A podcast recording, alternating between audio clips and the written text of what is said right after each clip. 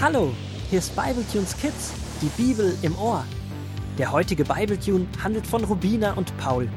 Die beiden Holzwurmgeschwister erleben eine Menge spannender Abenteuer. Gut, dass sie ihren Großvater haben, der ihnen jederzeit mit Rat und Tat zur Seite steht. So auch heute. Paul und Rubina finden die ganze Geschichte von Familie Preach nach wie vor spannend.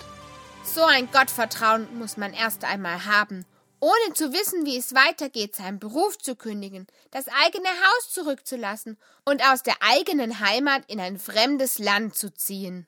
Aber wie Sie schon erzählt haben, Gott hat so klar und deutlich zu ihnen gesprochen, und sie wollten einfach tun, was er sagt, auch wenn ihnen das nicht leicht gefallen ist. Ich finde es toll, wie ehrlich sie sind, dass sie nicht gesagt haben, ja klar, wir sind dann sofort fröhlich aufgestanden und haben alles gemacht, was Gott gesagt hat. Wenn man an Gott glaubt, heißt das nicht, dass immer alles leicht ist. Ganz im Gegenteil, manchmal ist es richtig unangenehm. Ja, weißt du noch, als du dich für Rolli eingesetzt hast, als er neu in unsere Schule kam? Da haben dich die anderen erst ausgelacht und wollten nichts mehr mit dir zu tun haben. Aber du wusstest, dass es richtig ist, ihm zu helfen. Ein Leben mit Gott ist wirklich nicht immer leicht, aber ich weiß immer, dass er für mich da ist und mir alles gibt, was ich brauche, unabhängig davon, ob es mir gerade gut oder nicht so gut geht. Aber echt, Respekt für Family Peach. Nicht Peach, sondern Preach. Peach ist Englisch und bedeutet, ähm, Pfirsich. Oh, upsi, was bedeutet Preach? Das weiß ich auch nicht. Wir haben nur eine Englisch AG in der Schule und das haben wir noch nicht gelernt. Komm, wir fragen Großvater. Bei Großvater angekommen, erklärt er den beiden, was Preach bedeutet. Also Family ist das englische Wort für Familie. Das wisst ihr ja bereits. Und Preach ist eigentlich ein Verb. Ein was? Ein Tunwort, so wie schwimmen, gehen, backen und so weiter. Ah, okay. Und was preachen die so? Preach heißt predigen. Das ist ja lustig. Eine Familie, die predigen heißt, und die Mami von ihnen ist sogar Pastorin und predigt wirklich. Da fällt mir ein, dass es im nächsten Abschnitt unserer Geschichte um den Namen des Babys geht. Wollt ihr sie hören? Das lassen sich die zwei nicht zweimal fragen, und schon liest ihnen der Großvater aus 2. Mose 2, Vers 10 vor. Als er so groß geworden war, dass er ihre Milch nicht mehr brauchte, brachte sie ihn der Tochter des Pharao zurück. Der Junge lebte nun bei der Prinzessin, ganz als wäre er ihr eigener Sohn, und sie gab ihm den Namen Mose. Das bedeutet, ich habe ihn aus dem Wasser gezogen. Wieder vergingen viele Jahre, und Mose war erwachsen geworden. Er wusste, dass er ein Hebräer war, auch wenn er bei der Tochter des Pharao lebte. Mose? Warte mal, so heißt doch das Buch der Bibel, aus dem wir gerade lesen.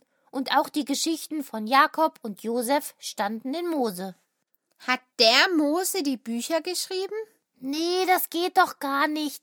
Der ist ja eben erst auf die Welt gekommen. Wie kann er dann über Menschen schreiben, die lange vor ihm gelebt haben?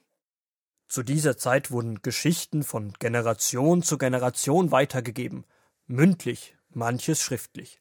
Unser Mose hier ist tatsächlich derjenige, der all diese Geschichten in insgesamt fünf Büchern aufgeschrieben hat. Und Mose bedeutet aus dem Wasser gezogen. Das haben wir eben gelesen. Passt auch irgendwie. Die Tochter des Pharao hat ihn ja aus dem Wasser gezogen. Ja, aber nicht nur. Zum einen heißt es erstmal nur herausziehen. Mose wurde das Leben gerettet, indem er aus dem Nil herausgezogen wurde. Und später werdet ihr noch sehen, dass Mose eines Tages vielen Menschen helfen wird und sie aus großer Gefahr herausziehen wird.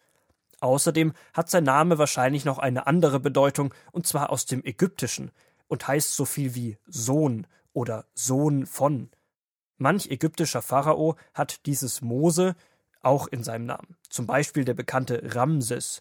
Wenn du ein O zwischen das M und das S bei Ramses setzt, liest du Ramoses. Das bedeutet Sohn des Ra.